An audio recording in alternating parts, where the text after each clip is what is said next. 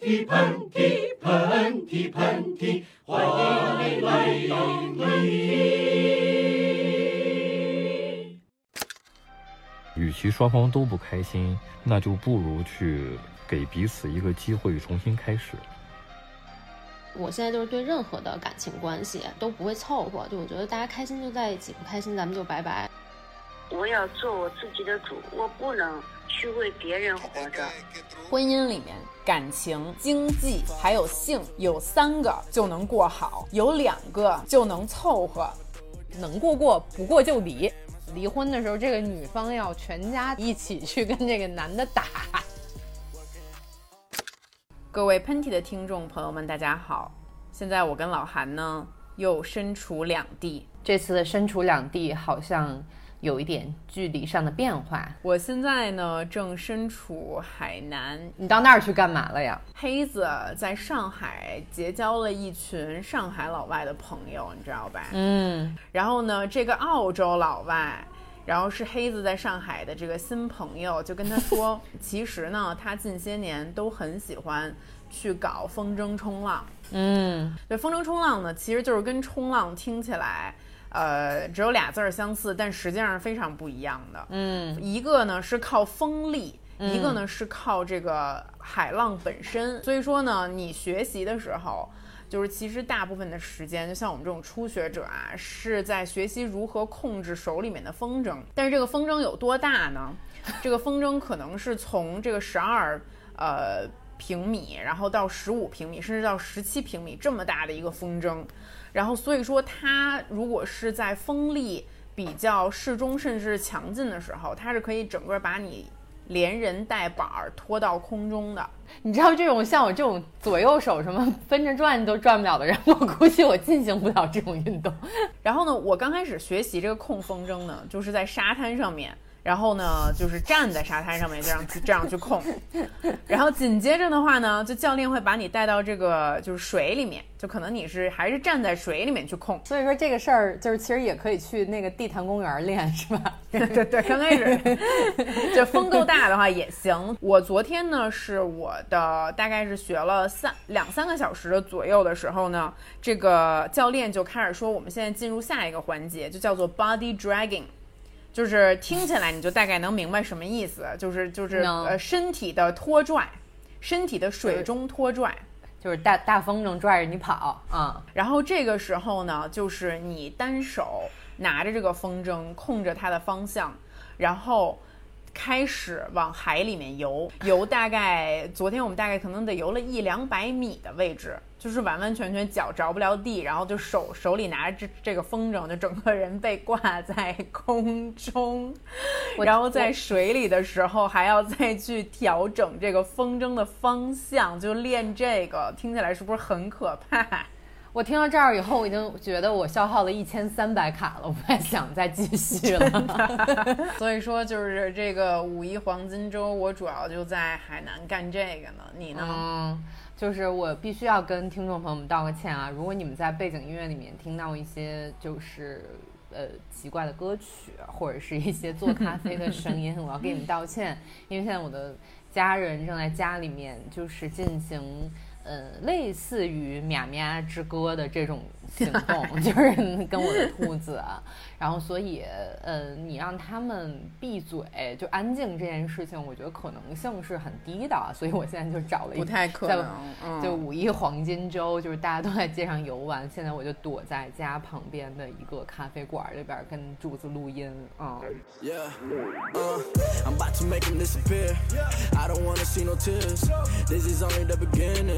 losing is my only fear take some time away from my peers started working hard for my career now i said just say a lot of clear yeah. I'm the rookie of the year. I'm the rookie of the year. 刚才就是随便 catch up 了一下日常生活也是借着一股这个女明星离婚的这个东风吧觉得刚好在这个头上然后可以跟大家唠两句。我记得就是赵丽颖离婚的当天就是有人就是给我发呃新闻说，你看你们河北女孩又离婚了。你们河北女孩真的很勇猛，我觉得。嗯，嗯，然后呢，我一看我就想说，哎，这俩人还结着呢。我是这，我当时的反应是这个，就是你以为他俩早就离了，就我感觉这两个人有一种貌合心不合的感觉。我说实话，我觉得我对赵丽颖，呃，可能是路人转粉了。通过这件事儿，哎，此话怎讲？因为我其实是一个比较少看电视剧的人，所以可能我对于赵丽颖的作品不是非常的熟悉。然后呢，因为她这的这件事情，然后很多的这个媒体都在发表意见啊等等，所以我就特地的去了解了一下这个人。然后呢，我就发现，哎，她的这个成长历程，可能跟她的前夫应该是完完全全给人这个观感不一样的。她就是一个非常脚踏实地，然后草根出身，然后一步一步变成一个大女主的。就她本人的这个人生故事，其实就是很多电视剧里面试图在。描摹那种故事的蓝本，你知道吗？感觉他处理这整件事情也非常的低调，无论当时是他结婚，还是他生子，还是他离婚，都非常的低调。就是这个是，就是他给人一种很好的感觉，就是这个是我一个人可以处理的事情，我不需要把它变得很抓马。你提到赵丽颖离婚这件事情，就不得不让我想起来之前看。就是福原爱要离婚的这件事情，嗯啊，然后呃，我记得她应该是在没有办手续之前就跟其他的男性在日本有一起出街的这个行为，但是我得到的相关的信息呢，其实是呃福原爱离婚的这件事情在日本的呃舆论不无论是舆论上啊。还是说，大家的观感上啊，好像是对福原爱这件事情都是持负面的一些评判。为什么呢？就是觉得，呃，一是觉得他可能有婚内出轨的这个可能性，嗯；二是东亚人吧，我这么说啊，总是有一种嗯你得，呃，弄干净了，然后包括呢，你跟你。这个伴侣呢，已经在电视上秀了这么多次恩爱了，然后你又转头做了一件让人觉得跟你这个清纯的外表很不相符的这么一件事儿，嗯，那你到你就是两面三刀，你你到底是一个什么样的人呢？我觉得跟这个有很大的关系。所以说呢，就是今天我们俩聊这个话题呢，也让我觉得有一丝。嗯，新鲜这个新，其实离婚这件事儿已经很不新鲜了，对吧？大家都知道。然后，但是呢，嗯，呃，在这个过程中，就是我们作为中国的现代的女性，是不是就是悄然有了一些变化？在这个离离婚的利益关系里面，这件事儿是我们今天可能想要讨论的。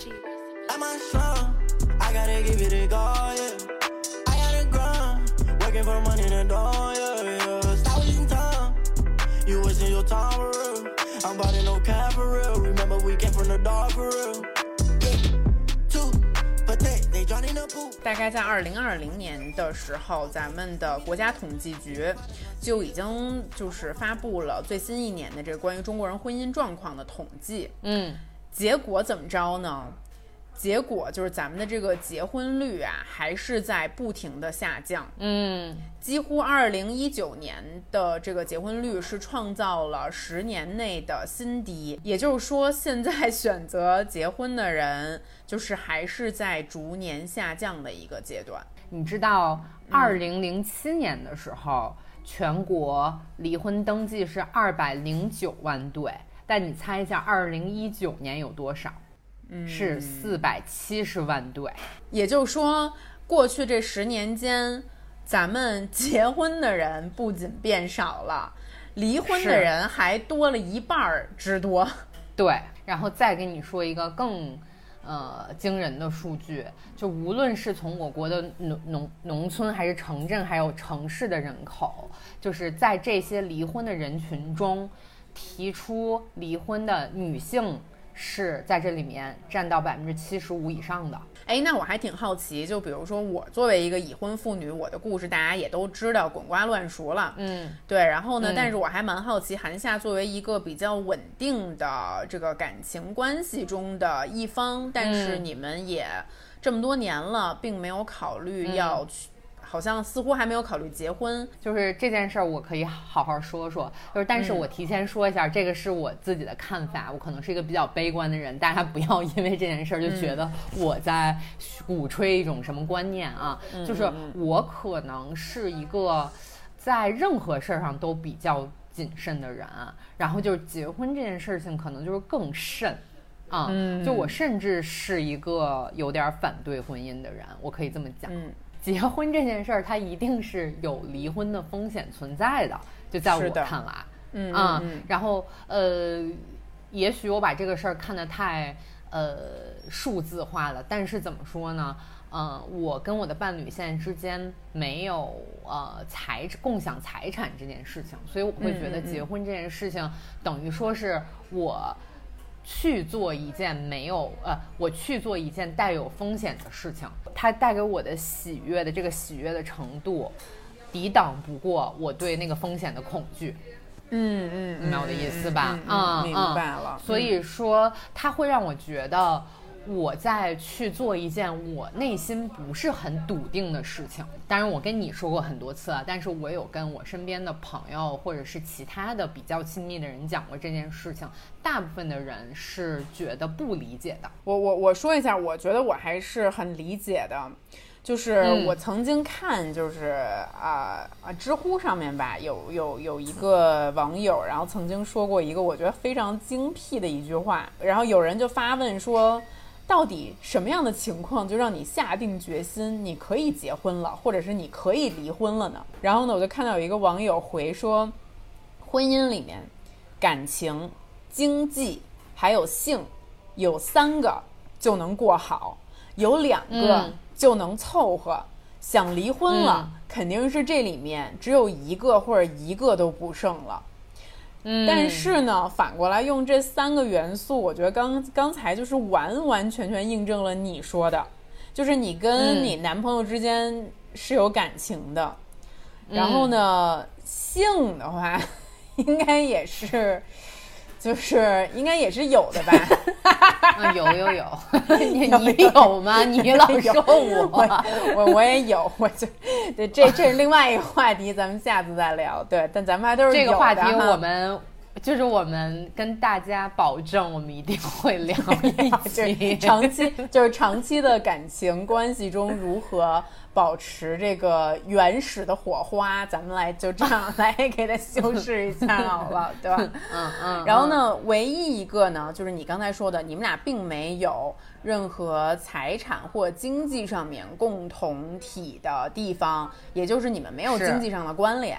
对，那也就是说，其实有感情和有性就够了呀。对，就是没有经济，就是还没有那一步，非得就是说呃，把我们这个关系 secure 成一个婚姻的模式。然后另外还有一点呢，是我内心一个非常大的恐惧，就是呃，因为我是来自于一个离婚家庭的孩子，所以说呢，我们家里面会把这件事情看得特别大。就好像说是你人生中得到一切的成功，但是如果说你离婚了，你就是在某种程度上是失败的，而且这件事情是不可逆转的，不是说你再婚了你就 OK 了，你就是永远是一个离婚的人。所以这件事情从小带给我的恐惧。就是非常根深蒂固，所以我在想说，如果我将来有离婚的可能性，就所有人结婚的人都有离婚的可能性，对吧？这件事情我们是知道的。嗯，那如果说发生了这件事情，我不想成为一个在他们眼中失败的人，因为这件事情很难解释。就像咱俩在讨论啊，为什么你说赵丽颖，我对她处理这件事已经处理得很低调了，可是但凡有名人离婚。都是一个大家非常热衷去讨论的话题。咱们为什么对于别人离婚这么感兴趣？我觉得咱俩也是，就是难逃其咎。就咱们身边有什么朋友，就是哪怕是有点什么风吹草动，就恨不得当场就互相打电话。没错，就是谁谁谁好了。没有人人打没有人 care，爱好不好？我觉得这可能是一种动物或者是人的人的本性吧。嗯嗯，就可能是，呃，面对离开，或者是面对两个人之间的这种分崩离析，总是抱有一种八卦和，就是怎么说呢？就像，就像等于说两只老虎分开了，另一只老虎就要闻着味儿过去，看看这个是怎么回 事。我觉得可能是这种人的本能，动物的本能。然后，但是总的来讲，我不知道是不是因为我个人的这个感情经历的原因啊，就是我对于离婚这件事儿，就是看的比较淡。对，然后可能就是就是经历过了，懂了。我我会觉得，我这里要跟听众朋友们呼吁一下，我不知道是谁在查这个热词，就是每一次，啊，等于说每一次我在输入框里面搜竹子的名字啊，就是第一前几。前几项里面还是会有离婚这个关键词，我就想说，作为一个离婚的女艺人，真的 作为一个离婚的女 KOL，真的是很难甩掉这个标签。对，就为什么大家会这么？care 这件事情呢，其实我还是想让大家敞开敞开一下心扉，就能在评论区里面你们写一写，就是 why，能不能告诉我？其实我猜啊，就是大家的这种八卦可能也是善意的，就是主要可能就是看到我这么一个三十多岁的女的，然后呢，现在看起来就是还过得还行，然后但是没有想到，哎，之前有一个。就是相对可能用刚才韩夏的话来讲，有点失败的这么一个经历，对。然后，但是我觉得可能大家就会好奇，说真的有过这么一档子事儿吗？他到底当时这个事情是怎么解决的？我现在说这件事情如此的云淡风轻，主要是因为它的发生的时间就是离现在确实是有一点点远了。然后，但是我其实不太介意去讲一讲我个人的感受。forgot it, or maybe I already lost it. Don't got enough to go pop it, I'm about to take off like a rocket. Houston, we might have a problem, but that don't mean money will solve them. 你想，当时我结婚的时候二十四岁，咱俩那时候都还没有这么熟呢，是不是？对吧？咱们一起做未来之家的时候，那个时候我差不多已经是二十六、二十七岁的时候了。那会那会儿已经离完了，已经离完了，对，已经是一个，已经离干净了。我说的就是我们两个成为挚友的那段时间，好像是你刚。开始刚开始离 在办手续的时候是吧？就是你知道，见证了这一切，见证了这些，主要就是因为呢，这个英国办离婚手续实在是太麻烦了，就以至于当时咱们国家闹这个结婚冷静期的时候，不是有很多人不同意吗？然后那个时候我就是我会觉得说。其实跟国外比较起来，就算让你们冷静三十天，也不是特别的过分。英国没有民政局这个地方，就是不是说咱俩今儿不行，咱俩就去民政局门口，咱俩就排队去了。就我我总在电视剧里面看到这个的时候，我特别的羡慕，你知道吗？就是你民 政局的存在，就就可以促进某一种冲动的。浪漫也好，还是解决问题的决心也好，但是像英国这种国家，就跟你们家空调坏了，你得预约一个管工，他 TMD 的得过五天才能来你们家把你这空调给修好，在此之前你就只能忍着。就是离婚这件事儿也是这样，就无论你气的有多炸。你还是得就是叭叭叭在网上搜，对你得搜这个离婚程序，然后你要先 file 一个离婚申请，然后你 file 这个离婚申请之后，你再把一大堆表格全部打印下来，然后分别填写好了你个中的原因，就跟写小论文一样详细的叙述你们俩之间到底是怎么回事儿。他们通常会给你几个选项，第一个选项是你有一个。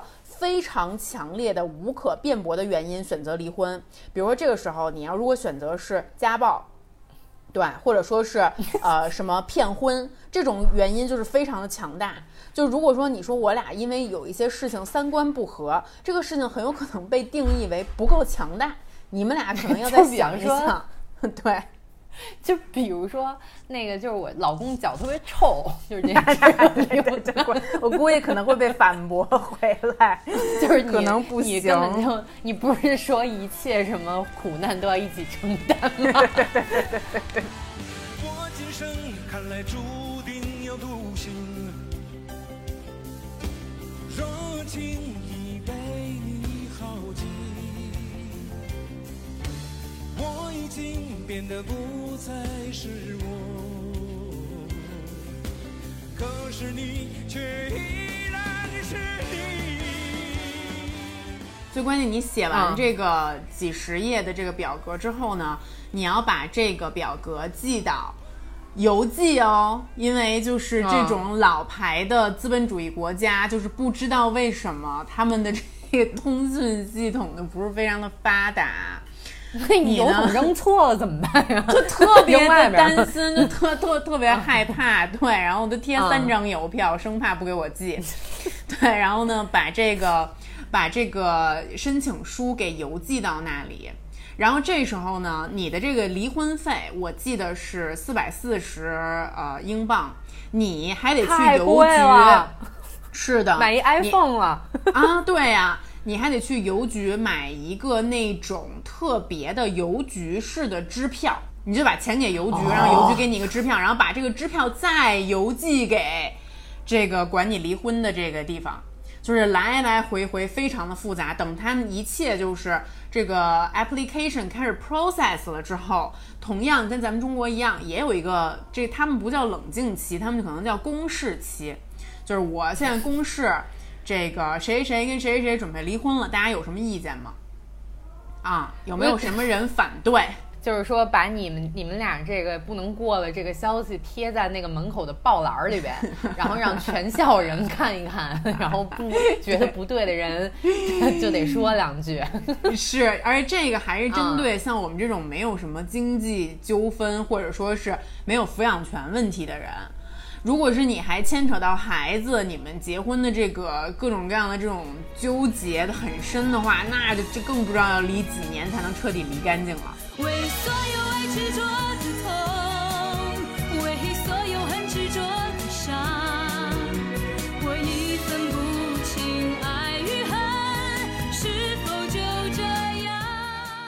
其实我身边听说一些离婚的朋友或者是熟人也好，其实都是在呃大部分啊，我说的是大部分，在进入婚姻的时候是没有。做好打算的，我真的太有同感了。我觉得我第一次婚姻之所以失败，完完全全就是因为这个。你想一想，我二十四岁在伦敦，我之前经历过什么大风大浪啊？嗯，觉得我的脑子里面都是充满了那种电视剧和电影里面那种对于婚姻非常美好的一个描摹。恰恰是在二十四五岁的一个年龄，会让人觉得就是说，这是好像是一个非常非常适合进入婚姻的年龄。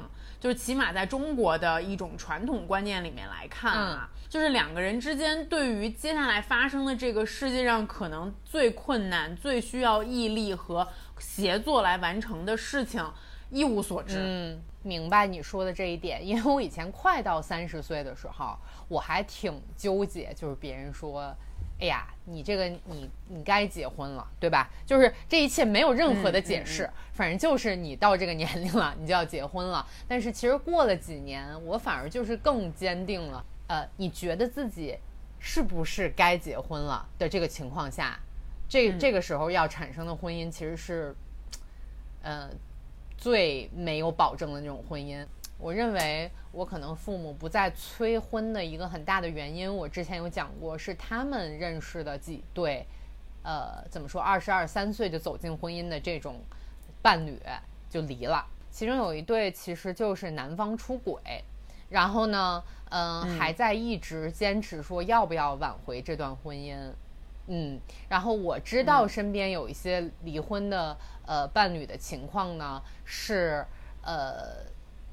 怎么说呢？有很多其实是妈妈带着孩子走了的，嗯，然后在这个过程中呢，呃，我也有去做过一些调研，或者我去问过这些人，嗯，这种情况下，就是男方作为爸爸的这个责任其实是完全缺失的。就是现在可能呃一个词已经不流行了，但是之前我们老说就是这种丧偶式的婚姻。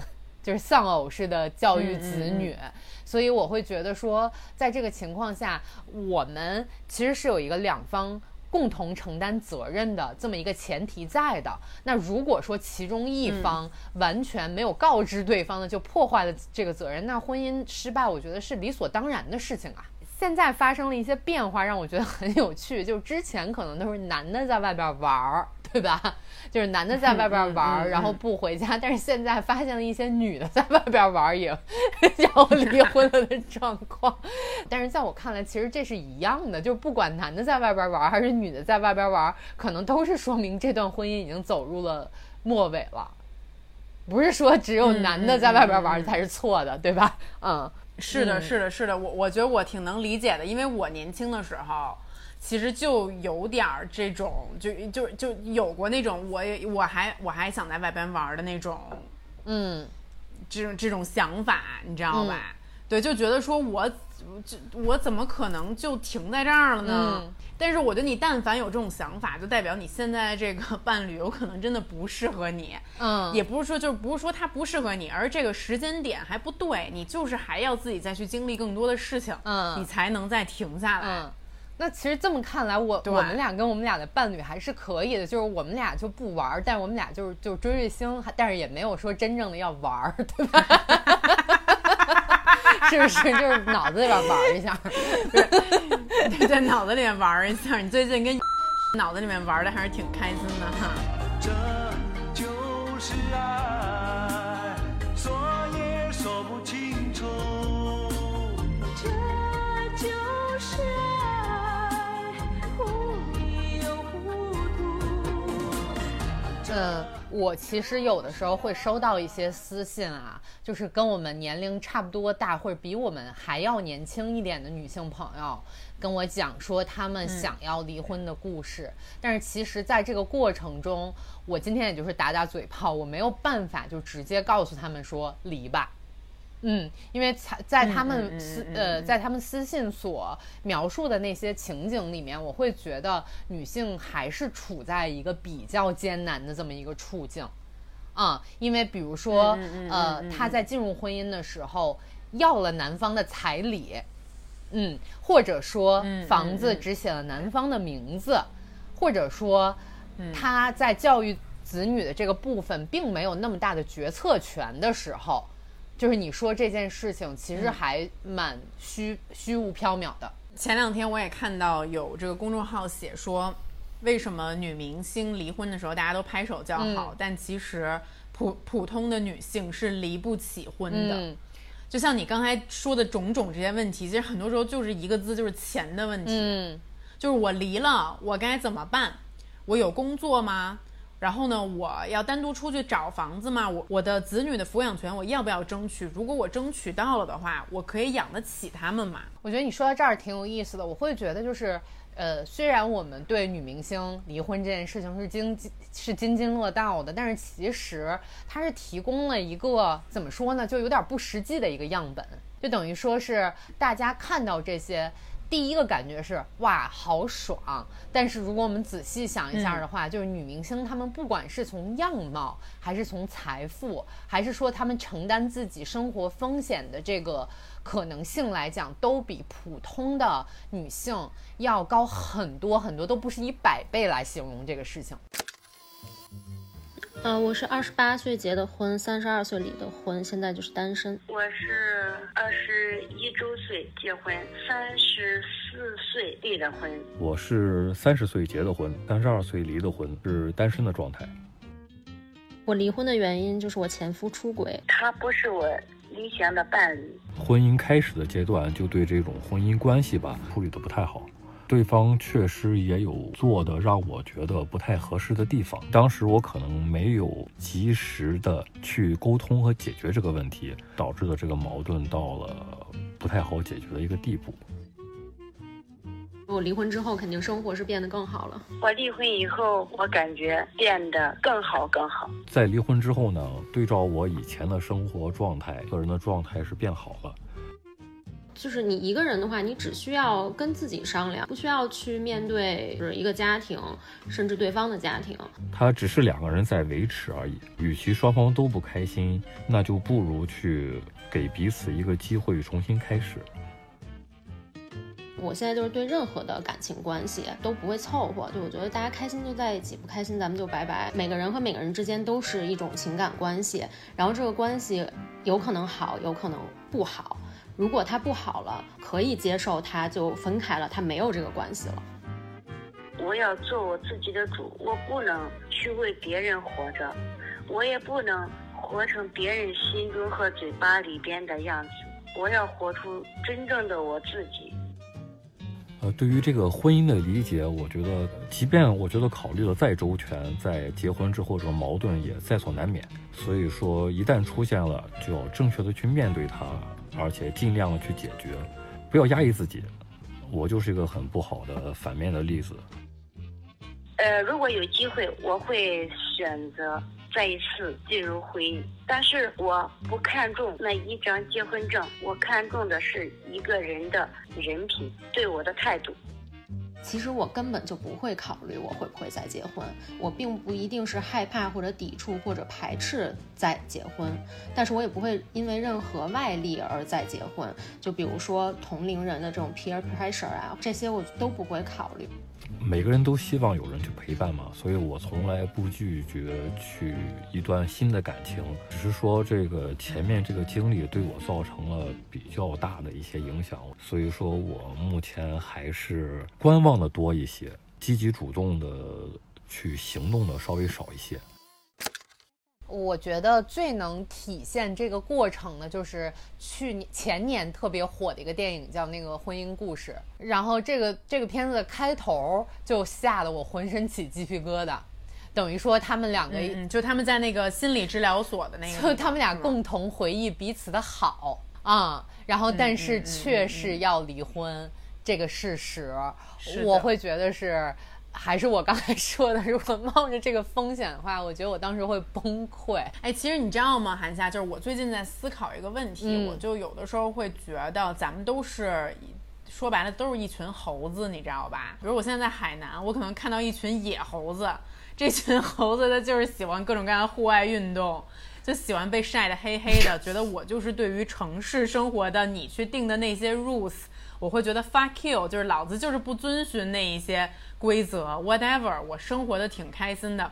然后也有一群猴子，可能就是觉得我就是要有一个稳定的家，我就是要和谐，我就是要有这么死守住我的一个小家庭，这就是我幸福的来源。嗯，甚至是你会觉得哦，OK，我想要一个人与人之间的关系，但这个关系不一定非得是和我的伴侣。有的时候我其实很能理解单身妈妈的心情，就我就是想要一个孩子，嗯，你知道吗？我我觉得我对于人类关系的渴求是来自于和我有血缘关系的这个我，我的孩子，我和他的关系是 me and me and you，we against the world。嗯，我不需要跟我的 husband against the world，我需要跟我的孩孩子一起对抗这个世界的种种艰辛就可以了。我觉得很甜蜜，我觉得是是爱，嗯，那也可以呀，嗯，当然可以。了啊，我我觉得你说的这点特别好，其实就是你无论要求哪种亲情或者是爱情，各种各样的亲密关系，就首先你得把你自己想要什么想好，就是你自己笃定确认了这件事情以后，再进入这个关系，嗯，那我觉得都没有什么特特别大的问题。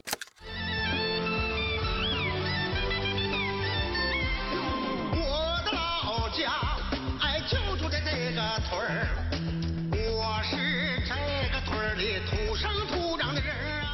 说到这个中国离婚这个事儿啊，就是我前一段时间看到一一条微博，让我觉得非常非常的认同。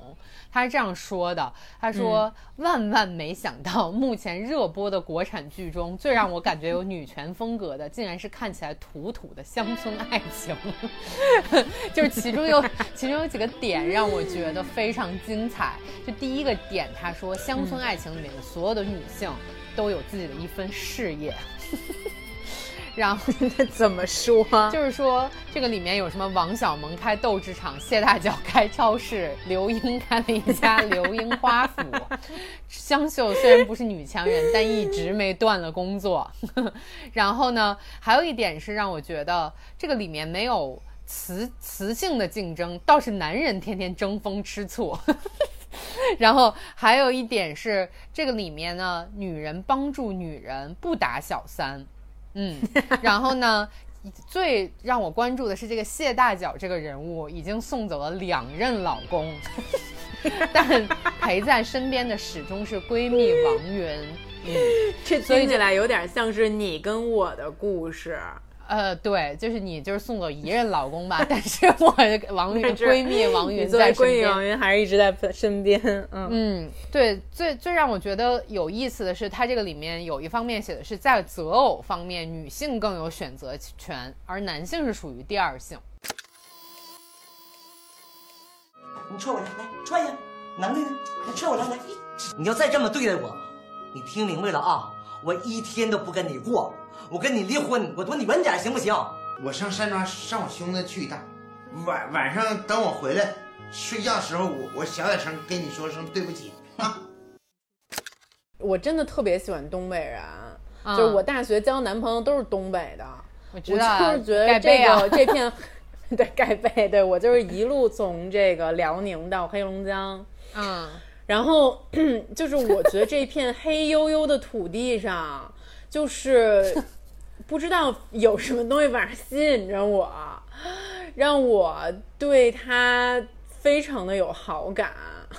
所以你知道现在全国离婚率最高的十大省市是哪儿占了榜首和就是哪儿占了很高的位置吗？其实是其实是。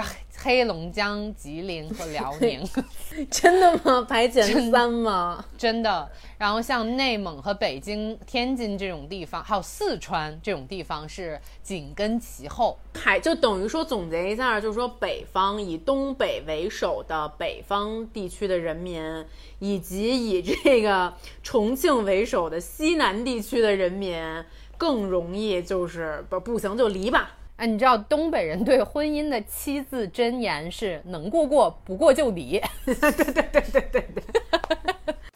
还离离的，拎包走，那吓唬你。那离了，你说他那样他能找谁？你别怕他，你记住，你不你就跟他离。说啥呢你呀？啊？说啥呀？什么玩意儿离离离的？老的也劝离，小的也劝离，离婚有个人咋的？然后呢，说到这儿，咱们也不能乱说，对吧？我给大家 说一下，这个我查了一下，这个原因呢是东北它是一个老呃老老牌的一个工业化的一个地区，对吧？其实它的城镇化的程度是非常高的，那也就是造成这个女性的地位比较高。怎么说呢？就是男的女的都上班。嗯嗯嗯，那你要说我们两个都对家里边这个暖气做出贡献的话，对吧？我这三层玻璃有两层是我这边女的装的，那我凭什么要受？凭什么要受你的气？是的。然后你城镇化程度高的地方呢，就这个独生子女的程度可能也会比较高。那这个女孩跟男孩的比率可能就是相对来说比较平等，嗯。所以说，那我这个听说这个。在东北，呃，离婚的时候，这个女方要全家带着自己的小，带着自己的爸爸妈妈、哥哥弟弟一起去跟这个男的打，就是打赢了就算。对，你要打，咱俩上外打去。什么玩意儿？你我干什么？你再打我就还手！我告诉你，快点！不是你这娘们！来人呐！哎呀，你俩打了，你俩！你说，快来人呐！我爹和我妈打起来了。嗯，我经常在你们家，就虽然你爸可能话比较多，但是你妈就是把这个离婚挂在嘴边的这个比例频率占到了百分之七十，所以我觉得你爸是对这件事情有条件反射的。是是是，就是我我会觉得说，还有一个东西，我不知道是不是咱们中国北方的一种文化啊，就是我们可能男女之间都更喜欢互相的揶揄。就我我我反正在上海住久了之后，我确实发现，就是这个就是江浙沪这一边的小姑娘真的是太温柔了，你知道吗？嗯，就是反映在就跟滴滴司机说话，跟美团外卖小哥说话的时候，都比我妈跟我爸说话要温柔多了。就是你知道，有的时候我在呃非常嗯南方的地区，可能我跟滴滴司机说话，或者跟美团说话，对方都会说你怎么这么凶？我觉得我也没有凶啊，我好像对我身边的男同学说话都更凶一点。对，就是我们就是中气比较十足，嗓门比较大，你知道吗？就会看起来比较是是凶。是是是，哎，咱们俩这么说，请把您，请把您这个字放入离离婚的语境里边，这句话该怎么说？您想过就过，不想过就离。对对对对对对，我今天把话就给您撂这儿了。对，尤其你知道，北京人一般骂人的时候才喜欢说您呢，你知道吗？就是对，就是对，您真能个儿，您最有本事了，谁比得过您啊？这一般都是我妈跟我爸说的。我学一下你妈，你爸有一次在那儿照镜子，嗯然后你妈就是说：“你看您那大秃瓢，就拿一开水浇下去。”我妈我总是我妈的语境里面总有几件事她特别想做，一个是拿滚烫的开水浇我爸的大秃瓢，还有一个就是拿面条带着滚烫的面条汤儿呼我爸脸上。你知道？那你说这能不离吗？在外地人听起来这就是要离的先兆啊！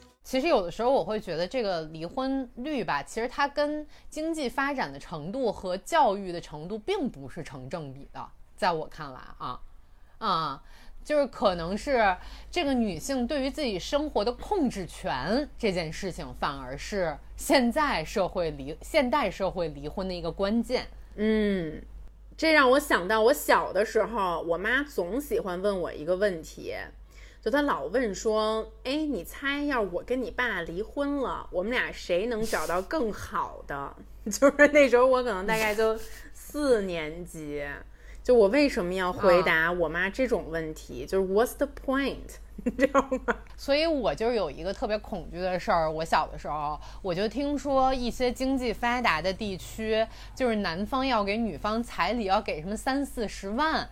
你知道吧？就是我十几嗯岁的时候就听、听过这样的传闻，然后那会儿你就觉得三四十万是一个天文数字，是的啊、然后我就想说，我要是要了人家三四十万，我离什么呀？我就觉得我一辈子也还不起这个钱啊。吹起响了气氛，不要露着脚后跟。天气那么冷，好心疼我的小可人。爱之气，则只是我总是那么笨，没能给你买掉，是我没有尽到责任。可是玫瑰必须不能少啊！男人浪漫永远不会老。快递就要到，我已淘到找好刻着你名字的电热宝，哎，一 不就我今天早晨其实看了一篇文章，是关于今年奥斯卡最佳女配角、那个嗯韩国的，嗯我知道呃嗯怎么说呢？那个阿姨叫她叫尹汝贞吧，应该是，嗯就是她其实就是，呃。他自己去国外，然后三十七岁离婚，嗯带着孩子回到韩国，然后当时全社会对他就是千夫所指，的这么这么一个对象。嗯，然后呢，如果说大家会觉得自己的人生，也许因为离婚这件事情是有失败，或者是它就是我生活中难以抹去的一个污污点的话，我会觉得可以去看看他的故事。他是在七十多岁的时候才拿到，才得到了他人生的 highlight。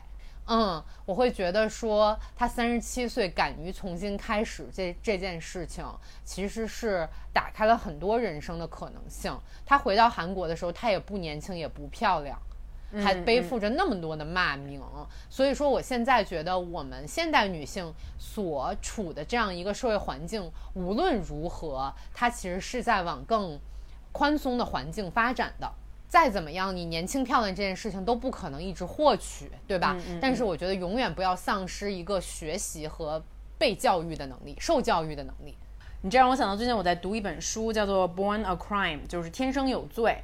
然后它的这个作者嗯是 Trevor Noah，、就是这个美国非常有名的一档这个脱口秀政治类的脱口秀的主持人。嗯然后因为我一直很喜欢 Trevor，、嗯我就读了这本书。我知道，嗯，然后呢，他是一个南非人，然后他出嗯现在这个美国的电视形象里面，就是一个非常非常幽默、非常睿智，然后口才非常好的这样一个看起来像是黑人白人混血的这样一个主持人的形象。但是呢，我嗯是最近读到这本书的时候才发现，天哪，原来他可以变成他今天的样子。这么优秀的这样一个男孩儿在你面前的这个形象，绝大多数原因，包括他自己都承认，是因为他的母亲，他的妈妈，而他的妈妈，嗯，生活在南非，是一个黑人女性。在那个时候，在南非还在实行种族隔离的时候，他的妈妈那个时候嗯遇到了他的爸爸，是一个瑞士的一个白人。然后他的妈妈跟他爸爸说，呃，他们当时也有恋爱和约会，但是他们终生都没有结婚。然后他的妈妈跟他爸爸说：“你可以给我一个孩子吗？我其实就是想要一个孩子。”然后这个孩子就是嗯 Trevor、所以说从他出生到他长大，其实都是他妈妈在抚养他，在教育他。然后包括他很小的时候，然后那个时候他们在南非经历了各种各样非常非常困难，然后非常就是艰辛的生活的时候，但是他妈妈都会跟他说，就是前面我说过那句话，就是 It is you and me against the world。然后他妈妈把他自己所有的反叛，或者是对于当时南非发生的一些不公平，他自己的一些他不同意的很多很多思想，都会传递给 Trevor。跟他说，你要做一个嗯。精神自由的人，你要做一个就是主动学习的人，你要和书相伴，你要有一个自由的灵魂和精神，等等等等，这一切嗯。传递给他，让他今天可以坐在那里主持，就是全美受关注度最高的这样一档脱口秀。就是你会觉得他的成长轨迹如此的，呃，谦谦卑，就是从南非一个非常普通的这样一个，你看一个单亲妈妈的这样一个手里一点点抚养长大的，所以说他就是你你会就是这个故事可能说的比较远啊，但是我会最近就是在在感慨这种人与人之间的这种感情关系并非是单线的，嗯，它会是是冲破很多你的想象力的。其实我觉得你说的特别好，就是今天我们做这期节目，我们分享了很多个人的观点，对吧？嗯然后，但是其实我们并没有说要鼓吹大家，呃，不要结婚，嗯或者说是就完全没有责任感的离婚。嗯我觉得对于我来说，结婚是进入一段新关系的开始，嗯那离婚呢，可能就是一段关系的结束。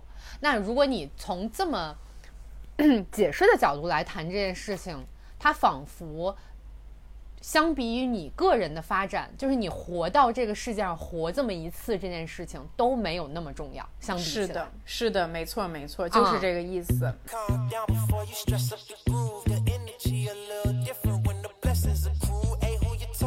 Just know I ain't no regular fool. Could be anything in the world, but I can never be you. Because I stand tall like I'm on my tiptoes, baby. You think a little too small. I got big goals, baby. Hey, where the money? Yeah, look, I just need the 我已经听韩夏说了一集关于王云和谢大脚的故事了。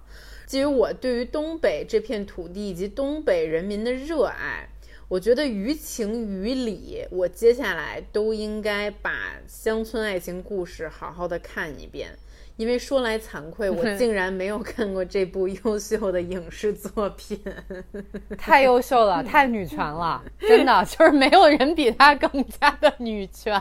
那我们就就此打住。不是，我嗯觉得就是无论我们的婚姻关系和亲密关系会发展成什么样子，但我们一定要做彼此生命中的谢大脚跟王云。